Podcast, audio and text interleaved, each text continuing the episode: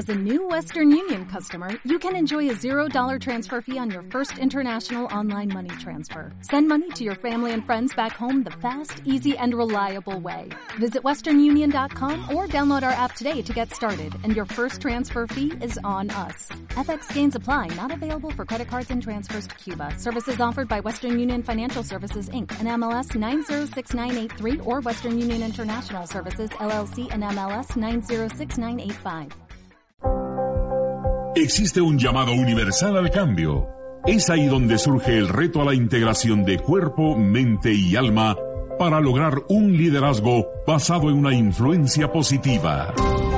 Agente de Cambio, Agente de Cambio. Un programa con entrevistas, conversaciones y sugerencias que promueven una vida mejor. Agente de Cambio, por TGW, La Voz de Guatemala.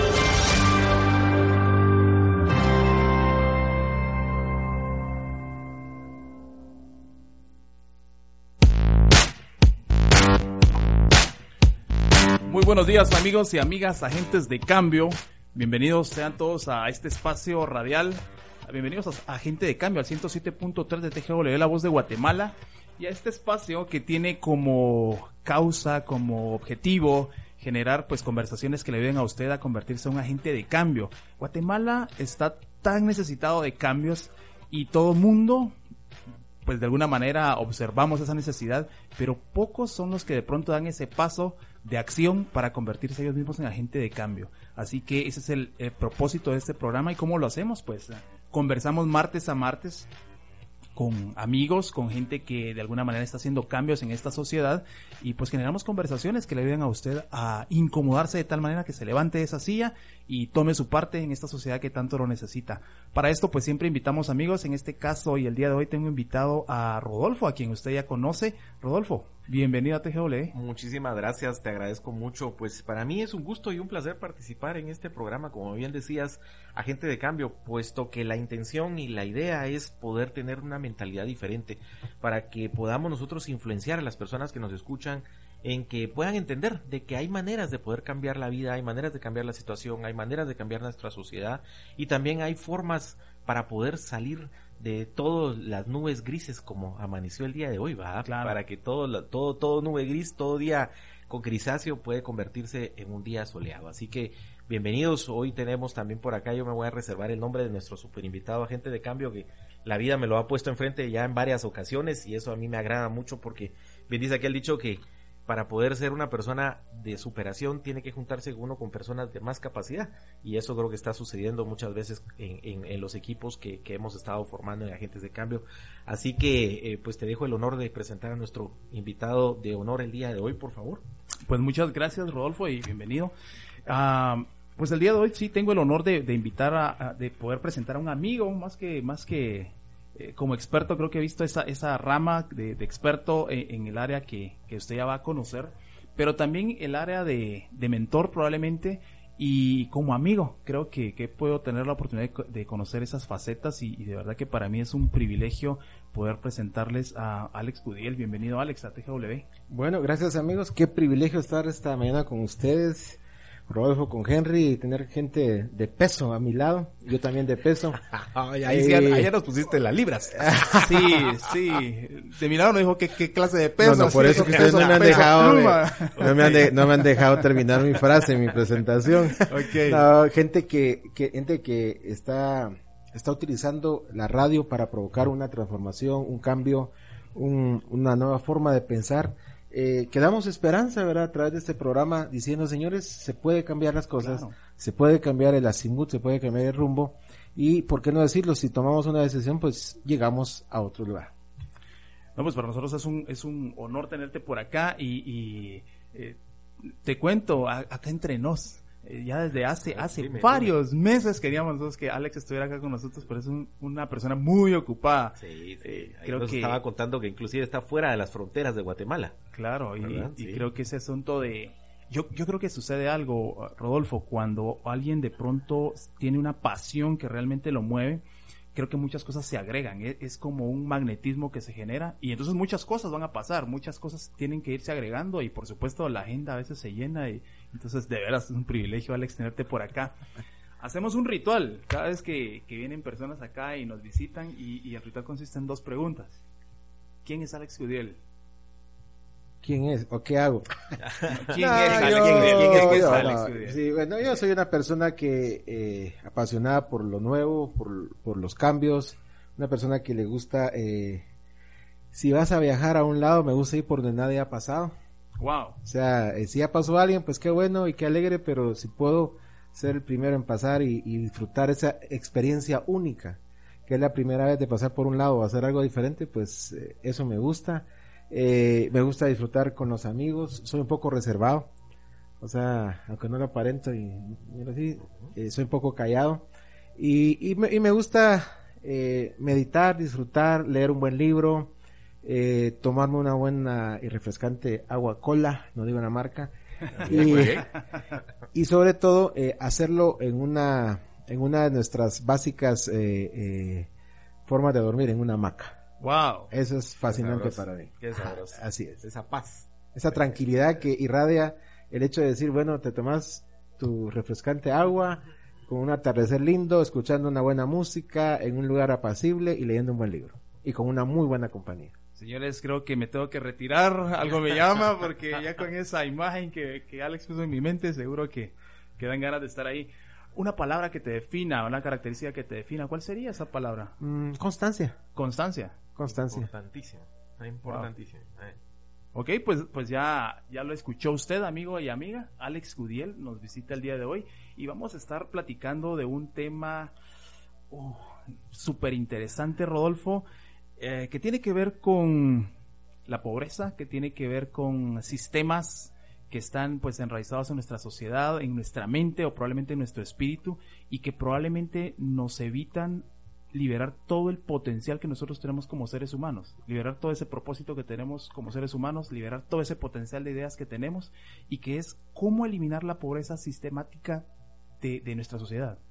Interesantísimo. Y fíjate que cuando empezás y la palabra pobreza, automáticamente les aseguro que el 98% o el 99% de las personas que lo escucharon es en relación a economía, a dinero, Claro. cuánto tengo.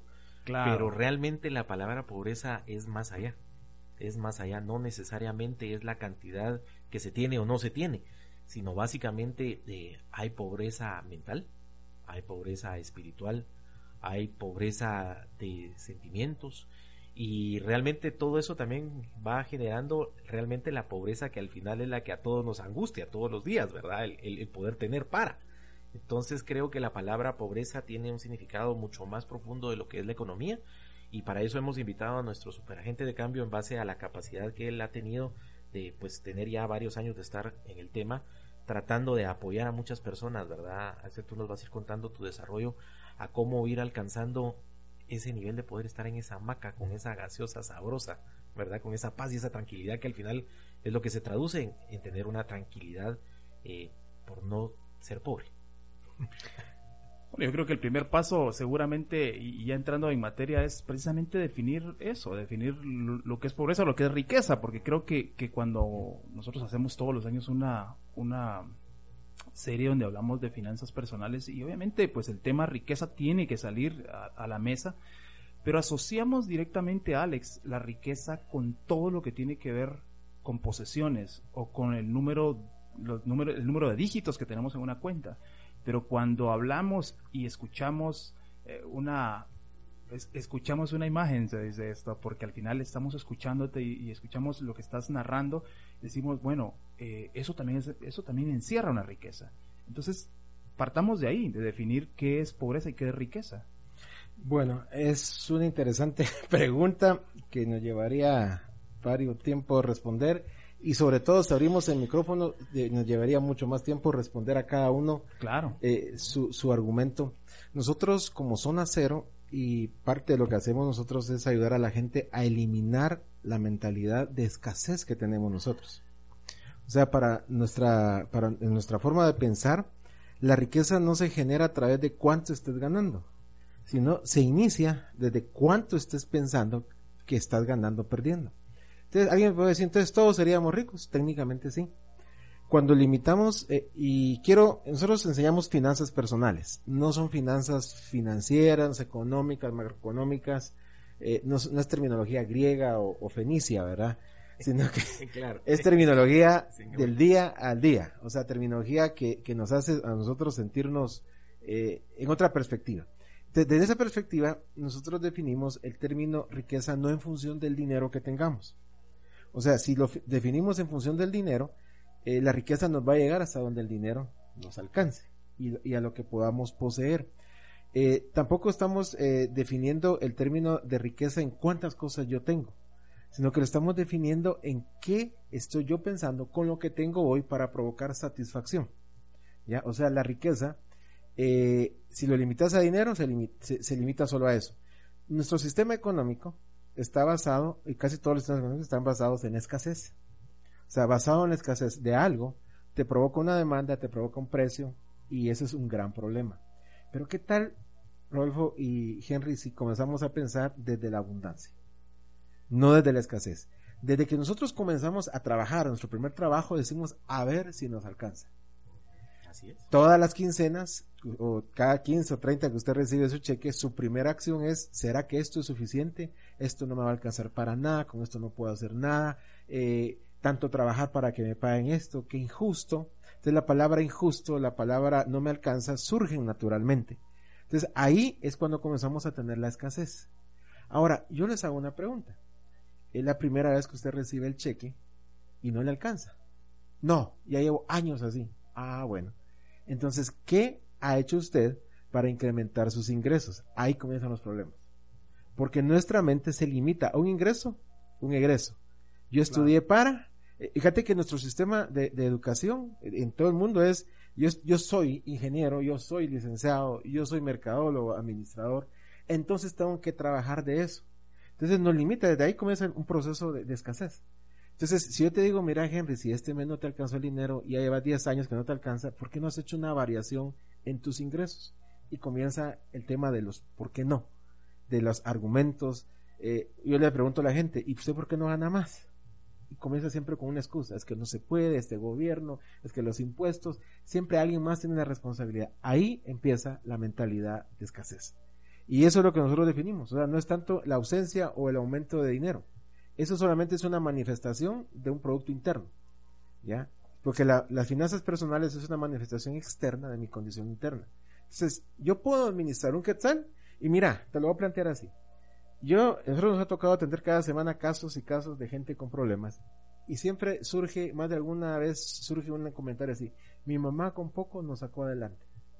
Mi mamá, nuestra mamá con poco nos, nos graduó. Claro. Nuestra mamá con poco, mira, ajustando para el uniforme, ajustando para la grabación, nos sacó, o sea, sí se puede. ¿Ya? O sea, a pesar de que había escasez, algo se hizo, algo hizo los progenitores que lograron sacar a muchos de los que nos están escuchando de su situación aparentemente de pobreza. Entonces, ¿dónde empieza la pobreza? Empieza en un estado de mente.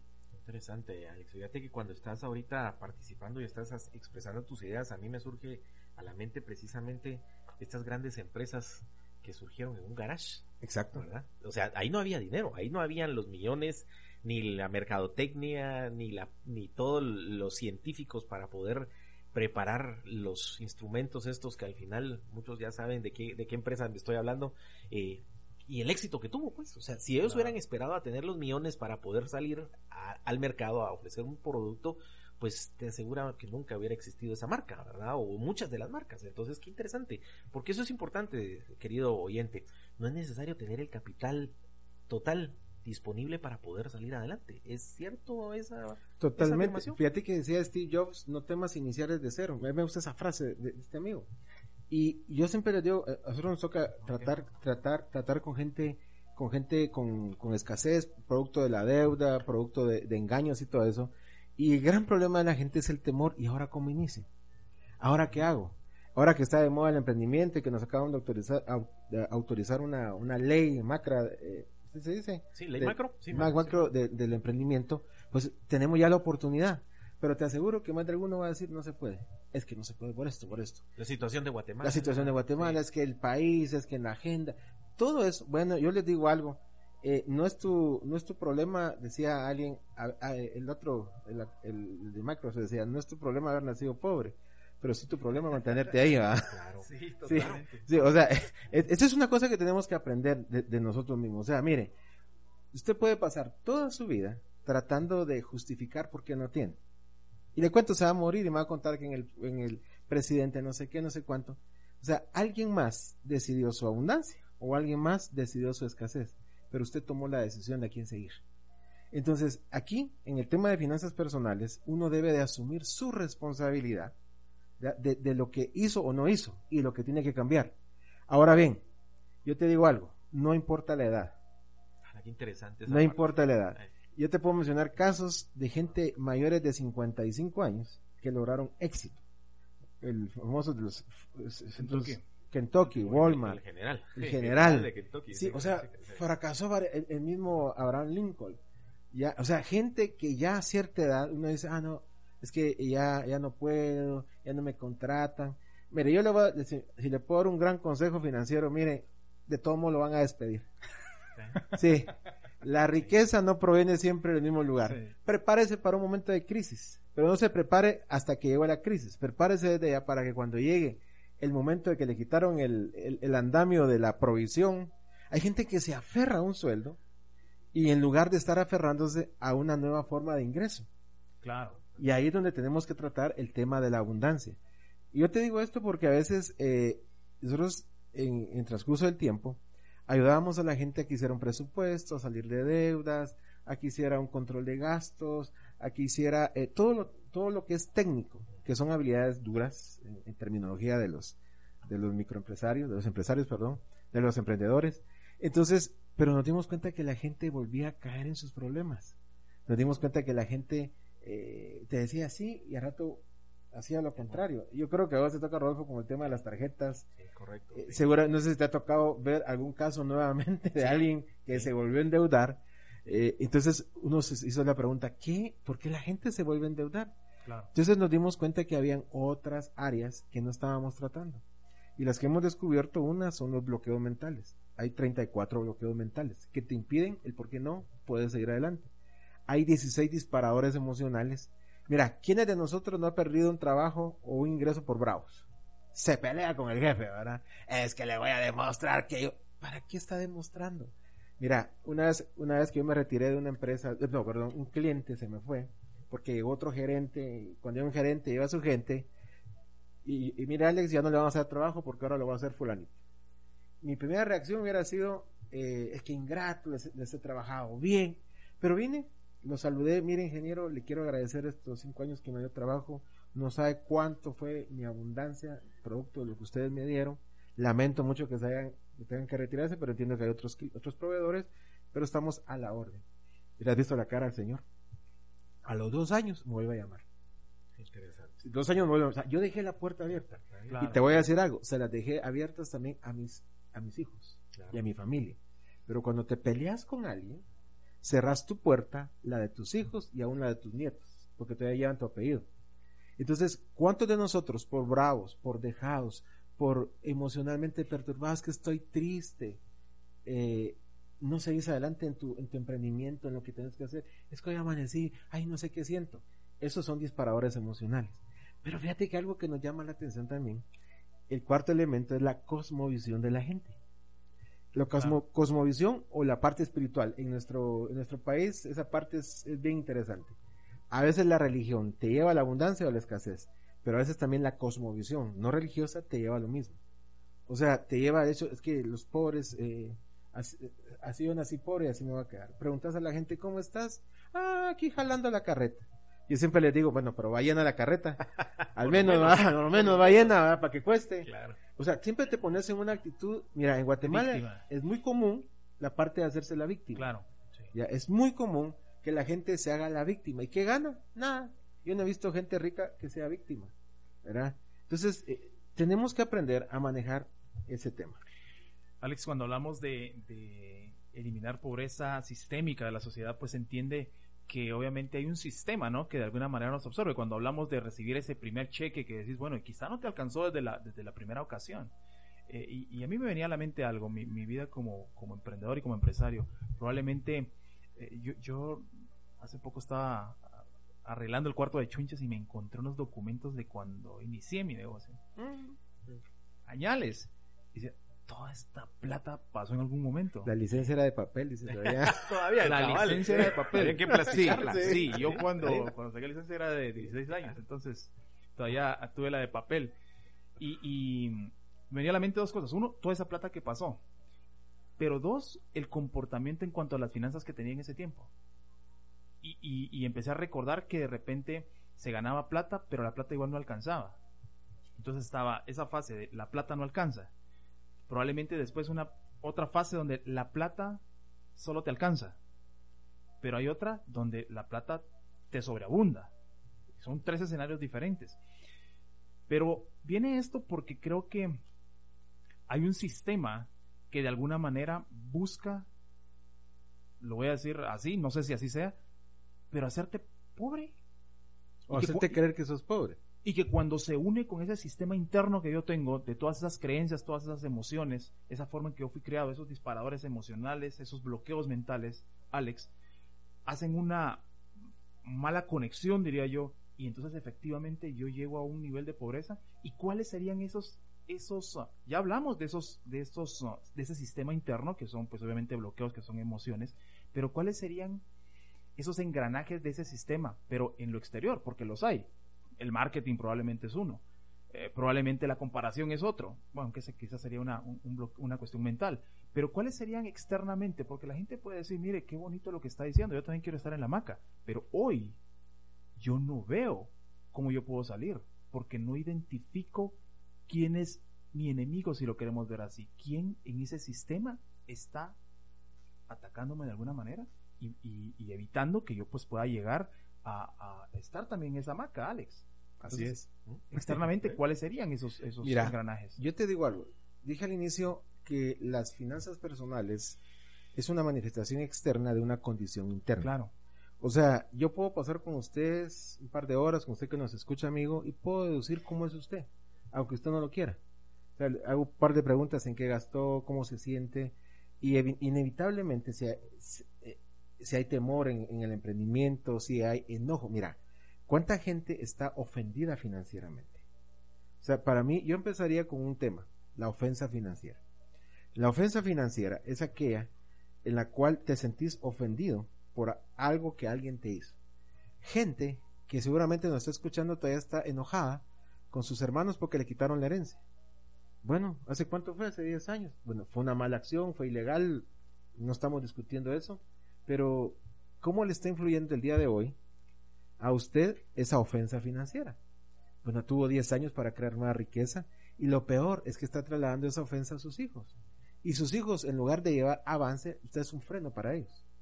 En la situación financiera es un freno. Por ejemplo, eh, no le pagaron sus prestaciones. Claro, es una injusticia. Eh, eh, no estamos diciendo eso, que no, que no es justo.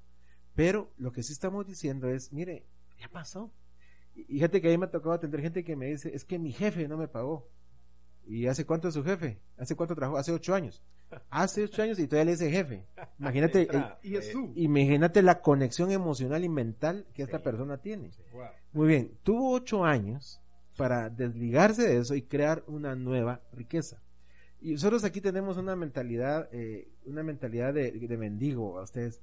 La mentalidad de mendigo es, esta es mi única oportunidad y si la pierdo ya nunca más la podré tener.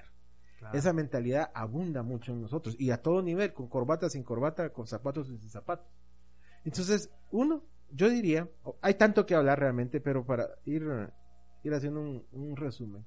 Uno, en primer lugar, la ofensa financiera. Mire, perdone a la gente.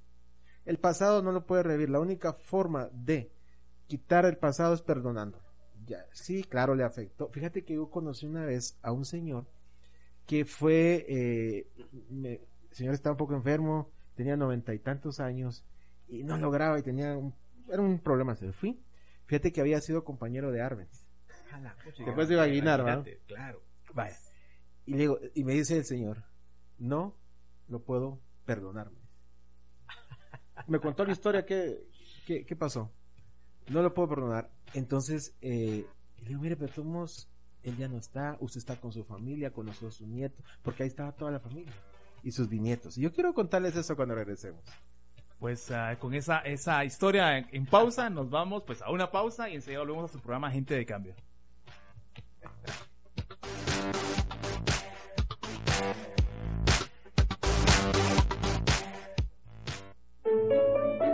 Escuchas Agente de Cambio, una visión que promueve mejoras en nuestra vida.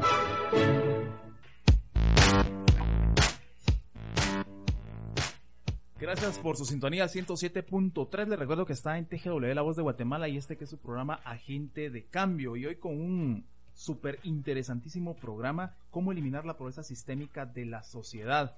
Y si usted quiere saber un poquito más de esto, pues tome papel y lápiz y apunte el número de WhatsApp para que se comunique con nosotros. Es el 58 59 8732 y escríbanos. Le podemos hacer llegar o bueno, que usted venga acá a, a TGW para que pueda recibir una guía para ayudarle a controlar sus gastos y de alguna manera ordenar todas esas finanzas que usted pues está manejando y que pues acompañemos a Alex en, en la maca, Rodolfo. Así es, eso es lo ideal, eso, sí. eso es lo que va lo justo.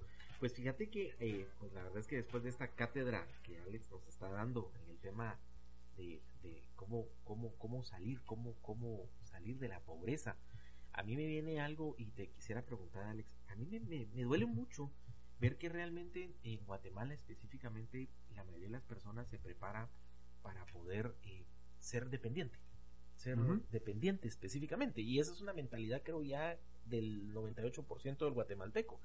Eh, pocos eh, se tiran al agua, pocos se tiran a la tormenta de, de salir a, a, a, emprender, o si lo hacen, lo hacen pues nada más un, un día, dos días, una semana, y hasta ahí termina la, la, la buena ilusión. Eh, ¿Tú consideras que es bueno salir de ese círculo de comodidad? tener trabajos alternativos o buscar otras fuentes de ingreso. ¿Cómo consideras que sea ese? Porque seguramente también, si usted nos está escuchando y tiene un trabajo estable donde usted pues le venga un salario, pues consérvelo, cuídelo y perfeccionelo y sea más profesional en lo que hace. Pero yo lo que siempre, por lo menos yo he tratado de transmitir a mis generaciones es trabajen un tiempo de dependencia, aprendan, entiendan y salgan y creen ustedes lo propio aunque cueste y aunque duele y aunque hayan, porque no todos son aplausos, que también, ¿verdad? Claro. No hay fracasos, pero así es como se aprende. ¿Cuál es tu, tu pensamiento en relación a, a, salir de esa zona de confort? Mira, fíjate que yo soy fiel creyente que uno debe de quitar a su alrededor la pobreza sistémica, como bien decía Henry. O sea, ese sistema. Nuestro sistema está basado en la escasez, como decíamos, y está basado en la ilusoria o en la en, eh, en el tema de, por ejemplo, la deuda. ¿Ya? O sea, nuestro sistema está basado en la deuda. Gente dice es que si yo no me endeudo, yo no puedo tener las cosas. Y digo, qué tonto se oye eso. Y digo con todo respeto. Porque, mire, pues, si usted compra algo, después tiene que ahorrar para pagarlo. ¿Ya? Mejor primero ahorre y después compre. Eso es un sabio. Alguien que no es tan sabio, compra emocionalmente porque le urge, porque lo necesita hoy, y después ahorra y después paga. Fíjate cómo es el tema. Es al revés. Es al revés, pero ustedes nos han vendido esa idea. Pero por otro lado, tenemos que eliminar la pobreza sistémica. Yo no te digo de allá de San Juan Chamelco, aunque qué bueno si yo lo puedo hacer, pero ¿por qué tal si nos comprometemos los tres que estamos acá y los otros tres que están allá en las cabinas a eliminar la pobreza sistémica de lo que tenemos alrededor, 100 metros a nuestro alrededor? No te metas a más. Ahí vas a encontrar una tortillera, vas a encontrar alguien que limpia, alguien que cuida carros. ¿Qué tal si te comprometes a eliminar esa pobreza? Y cuando digo eliminar, no digo a darle, a no solo darle. Al inicio, tal vez tenés que darle, pero después tenés que transformar. Y aquí, con, con, con tu pregunta, nosotros en Zona Cero sugerimos lo siguiente. Mira, pues, mira, pues el gran, el gran problema. Estás a un campesino, le das una parcela de tierra o una cuerda de tierra, ¿qué es lo que siembra? Maíz, seguramente. Maíz, frijol. ¿Para qué? Para alimentarse. Para subsistir. Aún, aún nuestros términos legales dicen sí, sí, una economía de subsistencia. Va. Y si te sobra algo, te lo vamos a vender. Y provocamos un poquito de riqueza. Va. Entonces, ¿pero qué sucede? Te trasladas a la ciudad, ya sos más inteligente, ya estudias, no, perdón, no es que seamos más inteligentes, más oportunidades. Eh, eh, tenés, eh, entonces venís y estudias. ¿Y para qué? te traslada del monocultivo al mono ingreso. ¿Ya? ¿Cuántos, cuántos, ¿Cuántos de nosotros tenemos, en lugar de un monocultivo, tenemos un mono ingreso y te aferras? Mira, es la misma, la misma acción. Es que yo estoy aquí, voy a comer para subsistir, voy a trabajar para subsistir, lo que me alcanza es para mis frijolitos. Aún esta terminología guatemalteca te lleva a la escasez. Mis frijolitos, mi, mi, mi negocito, todo es hito, ¿verdad? Todo es chiquitito. Entonces, de ahí viene el problema. Viene uno de los problemas, no te digo el, el único. ¿Por qué? Porque te acostumbras a trabajar para subsistir con un ingreso. Y cuidado, te mandan a limpiar algo que no, ah, no, es que yo no estudié para eso. La mentalidad de escasez te dice, la mentalidad de escasez te dice, es que a mí no me pagan por eso. Esa es mentalidad de escasez. Así de sencillo. ¿Has visto un hombre diligente en lo que hace? Delante de los grandes va a estar. Es un proverbio que hay. Entonces, dice, los pensamientos del diligente tienden a la abundancia, mas los del necio tienden a la pobreza. Entonces, cuando miras esas dos ideas en tu mente, te das cuenta que, mira, el de escasez, y por favor, eh, Henry, eh, alcánzame. No, a mí no me dieron para eso. Yo, vengo para No, no me eso. corresponde. No me corresponde. No está en mi contrato de Mis términos trabajo. de referencia. Ajá, exacto. Primero. Muy bien, ahí te vas a quedar, vas a llegar a ser grande y ahí te vas a quedar. Digo esto, a mí me toca tratar esos temas y los abro muy abiertamente, no para ofender a alguien, sino para hacerlo recapacitar. Entonces, tenemos que cambiar esa mentalidad de mono ingreso.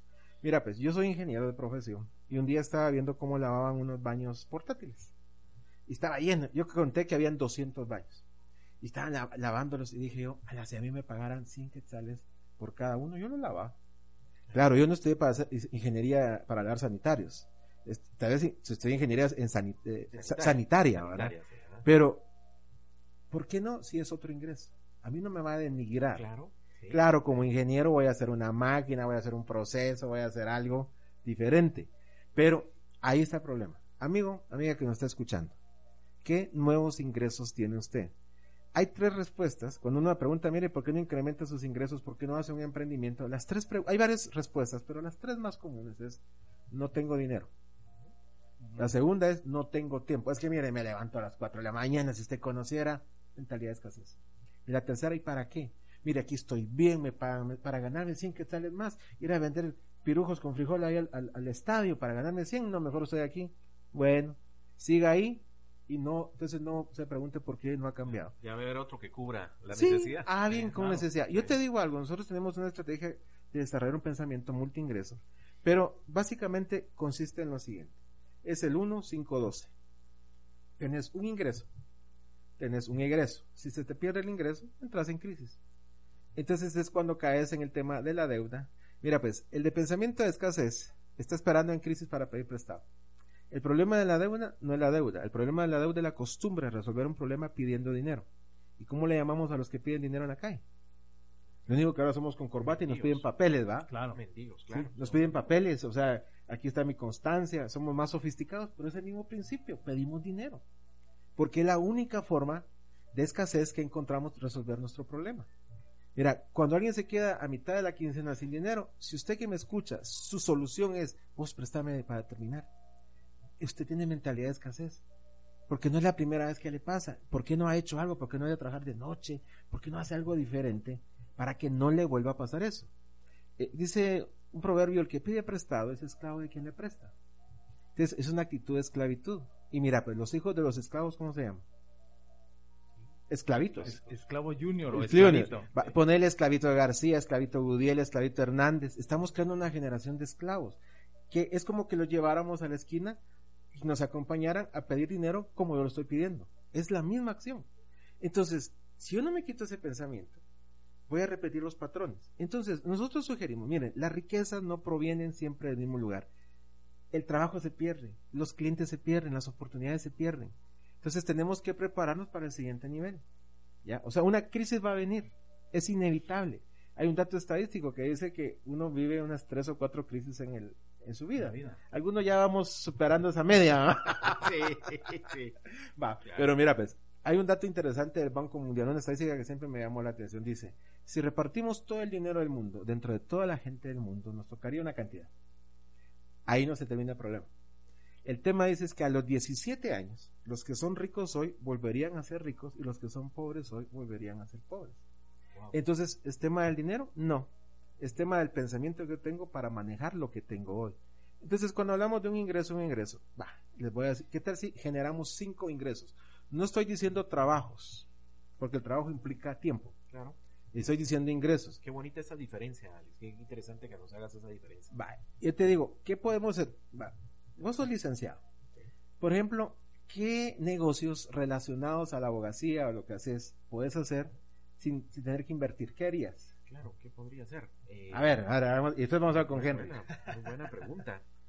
¿Podría dar clases? Eh, sí, clases, por supuesto. Sí, encontrar algún nicho de, de mercado específico legal que, que pudiera cubrirse. Sí, que de hecho ya he pensado algunos. Va, podrías ir a, a hacer trámites a la SAT de, de los... Yo estoy impresionado de cuánto puede ganar un abogado ahí. Sí. Va, sí, sí, sí, va. sí. Entonces, es- no tienes que hacer mayor cosa. Son, puedes generar tres ingresos relacionados. A ver, Henry, ¿qué harías vos?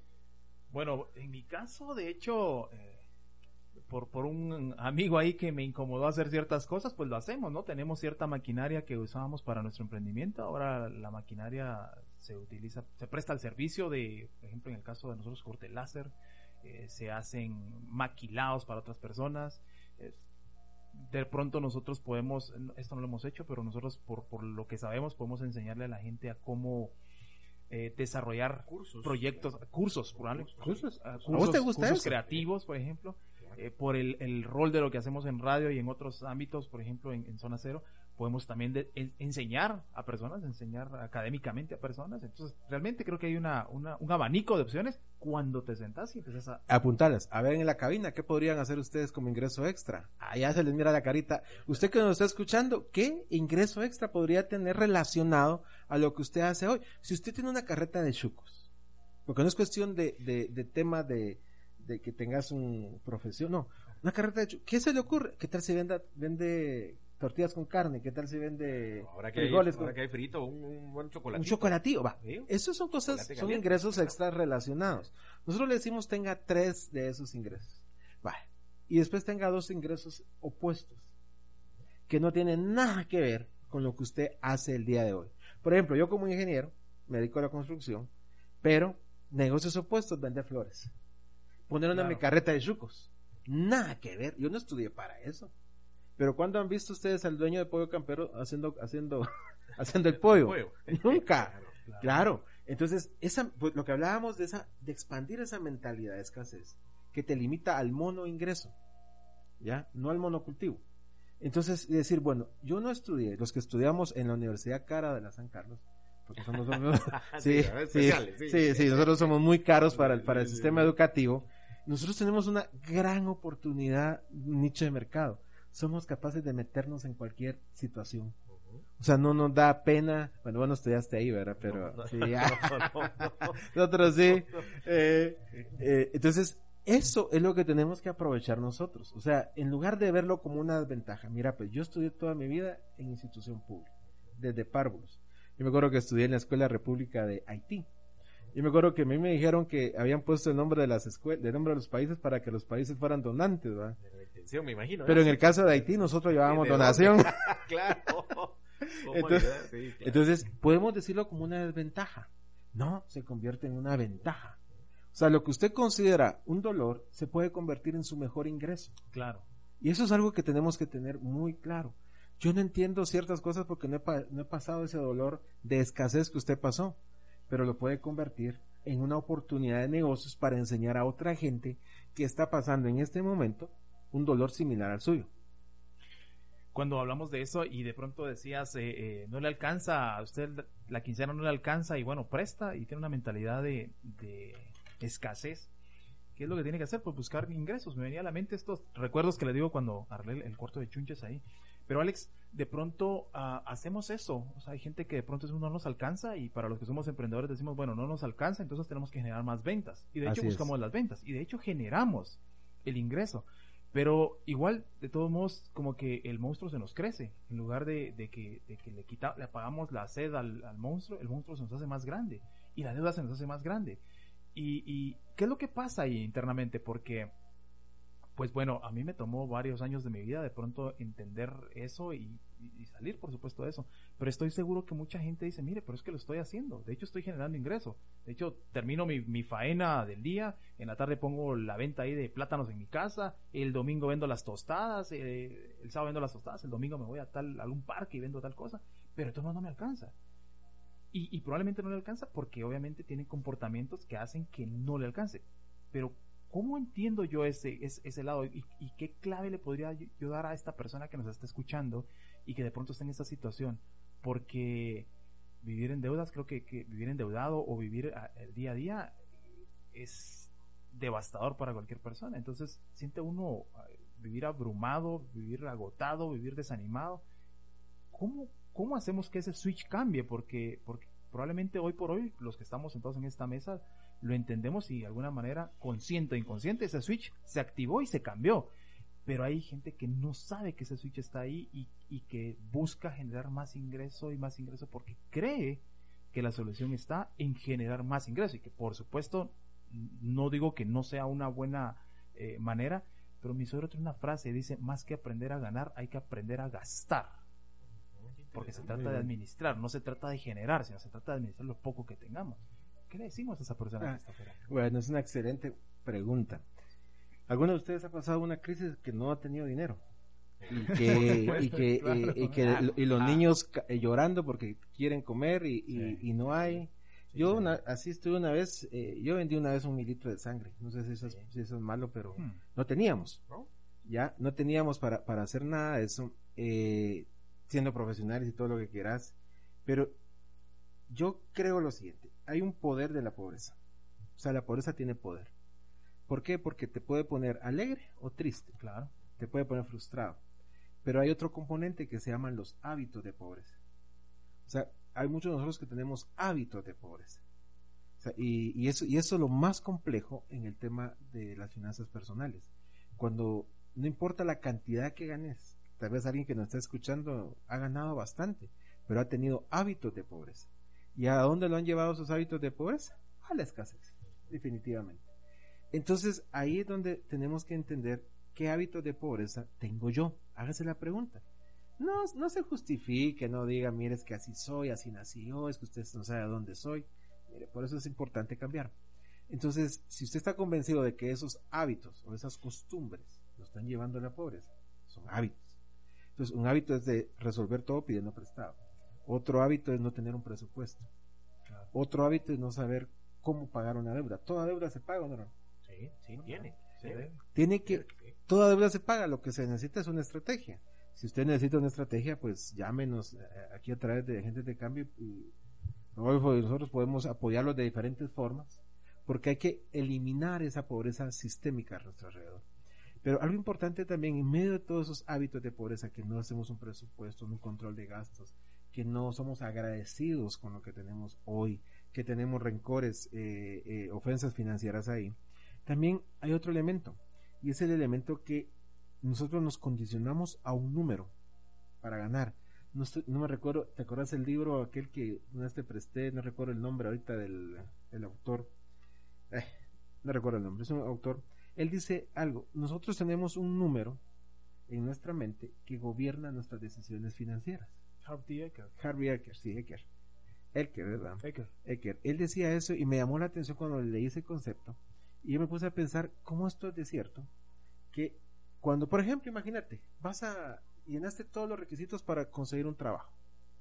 Y viene la palabra mágica, Señor, ¿cuánto quiere ganar? Entonces comenzás a hacer un análisis retrospectivo mental interno que decís, tanto tengo que pagar de la casa, tanto tengo que pagar de la, de la electricidad, tanto del colegio, tanto de no sé qué, con que me pagaran, tanto claro, estaría el número. subsistencia. ¿Ya? Entonces ahí es donde comienzan los problemas. Porque tenés un número internamente que te gobierna. Nosotros hacemos una pregunta en zona cero y le decimos, mire, ¿cuánto es lo máximo que su profesión o su oficio le va a permitir ganar donde está? Es una pregunta que nadie te hace. Pero, por ejemplo, si, uno es, eh, eh, yo como ingeniero, el máximo que me van a, a pagar, tal vez si me va bien unos 30 mil, después de 20 años estar trabajando en una empresa, tal vez. Entonces, si sos una secretaria, si estás ahí, tienes que hacer la pregunta, por más que yo me esfuerce, por más que yo haga lo que está aquí, si no hago cambios, lo máximo que me van a llegar a pagar es esto. Es como cuando eh, vos has tenido gente, seguramente con, con deudas, cuando eh, me dijeron, es que me aumentaron 50 quetzales en 5 años de trabajo. Hmm. Decís, bueno, y para usted eso es bien, no, pero no podemos hacer nada más, busca otro ingreso, no le queda otra, no hay otra. Entonces hay un número interno que gobierna tus decisiones financieras y basado en ese número, si no lo logras superar, todos tus empleos, todos tus ingresos, todos tus, tus, mm, eh, tus negocios van a ir ligados a ese número, más o menos 10%. Vas a conseguir otro trabajo y te vas a ir por un 10% más vas a perder este trabajo y te vas a ir a otro, con tal de demostrar que, que puedes, vas a aceptar un 10% menos. Ese es, ese es un dato estadístico. Wow, Entonces, ahí es donde tenemos que decir, bueno, ¿cuál es mi número? Ahora, ¿cómo superarlo? Que es la pregunta. claro. Entonces, tenés que crear elementos externos que te motiven a poder superar eso. Y a veces tenemos que trabajar con elementos emocionales o muy cognitivos. Por ejemplo, la generosidad es un gran elemento para poderlo hacer. Lo opuesto de la escasez no es la abundancia. Lo opuesto de la escasez es la generosidad. Entonces, cuando uno es generoso, se compromete a una causa justa. Se compromete a un compromiso social. Te lo voy a plantear así. Yo vengo yo y digo, yo le quiero ayudar a los niños con el desayuno a 20 niños. Con lo que yo gano hoy, puedo ayudar a 5 niños. ¿Ya? Entonces te motivas. Pero cuando comenzás a conocer la necesidad, cuando comenzás a conocer a la familia y todo, lo que yo puedo hacer con 5 niños, y en Guatemala tenemos donde ser generosos. Claro. es- tenemos un país para convertirlo en un país altamente Guatemala los guatemaltecos somos solidarios no somos generosos cosas. Otro día hablamos de eso. Pero venís y decís no yo tengo que ayudar a más niños porque si no esos niños no comen entonces hay algo que comienza a desprenderte de tu mente decir bueno dónde puedo generar otros cinco desayunos a la señora que me dijo que se le iba a cuidar que se le pintaba me iba a pagar tanto y con eso yo puedo ayudar a este. Esa es una forma de hacerlo. Hay como cinco formas prácticas. Esa es una, la principal, la generosidad. Si usted no está comprometido con la generosidad, si no tiende a eliminarla por esa sistémica a su alrededor. Yo no estoy diciendo que de los 10 mil quetzales que tienen que dar, puede dar solo 50, 25, 10, comience con algo. Se va a dar cuenta cómo usted cambia, cómo usted se vuelve más sensible, y la sensibilidad no es debilidad, sino que es fortaleza, porque usted dice, por esta gente que yo quiero cambiar, por esta causa justa que quiero transformar, entonces voy a hacer un cambio y uno comienza a ganar más dinero. Claro. ¿Ya? Entonces ahí es donde comienza, un- es una forma de eliminar ese número que te, te ha seguido toda tu vida. ¿Ya? Y has negociado, has puesto, eh, cuando miras que puedes ganar el doble, te sentís ofendido, no, y, y en automático bloqueas para no, no ganar eso. Es Es, increíble. es bien interesante es eso. increíble. O sea, es que no, es que yo no merezco ganar el doble. No, entonces comenzás a hacer cosas que te anulan eso. Wow. Pues como ustedes, perdón, se han podido dar cuenta, casi que le hemos dejado el micrófono libre a nuestro agente super experto porque es una cátedra. Claro. Nah. me- me- me- no sé por qué no grabé yo, realmente porque es interesante y gracias Axel, de verdad, eh, pues irradias realmente la pasión que tenés por el tema de finanzas, irradias la pasión que tenés por el tema ayuda al prójimo. Y a mí me viene y me surge una duda, fíjate Axel, mucho de lo que estás diciendo es la relación mental o la relación de emociones con el dinero.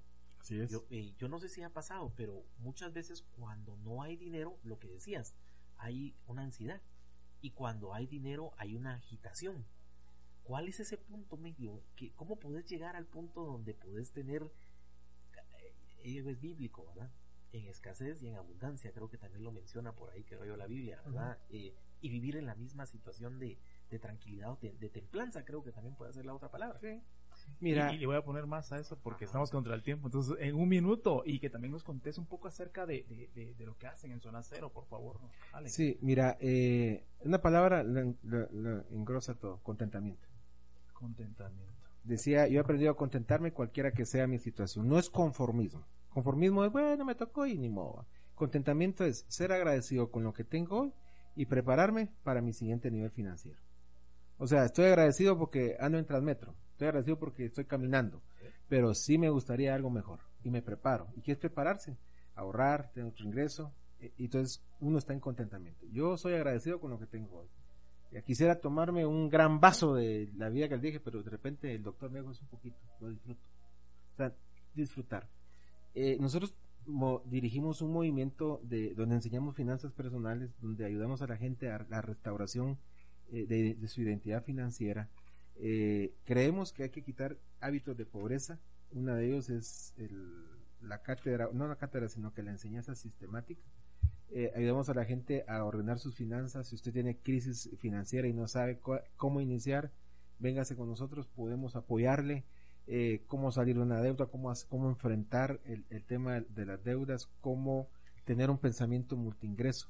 Si usted nos quiere seguir, pues nos puede seguir en www.zonacero.org. Ahí hay información, eh, damos charlas en las empresas, ayudamos a la gente en un curso de 10 semanas que, damos, que iniciamos el otro año porque todavía se terminó el, el último. Pero todo eso lo hacemos con el fin de ver a una Guatemala libre, de ver a cada uno de los guatemaltecos disfrutando lo que tiene y preparándose para su siguiente nivel. Conclusiones finales, Rodolfo. Muchísimas gracias. Pues la pobreza eh, empieza en la mente. Creo que un pensamiento positivo puede generar riqueza. Totalmente de acuerdo. Eh, yo lo dejo siempre con lo que lo que siempre repito, que hay una luz dentro de usted, el creador puso algo especial dentro de usted y no es precisamente para que esa luz esté bajo una mesa, sino para que esté en lo alto y que pueda dar luz, no solo para usted, sino para el, espacio en el cual usted se desempeña.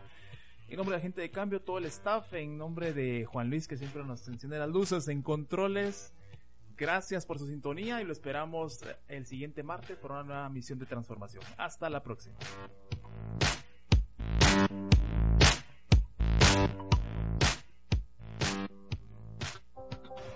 Aquí finaliza Agente de Cambio. Agente de Cambio.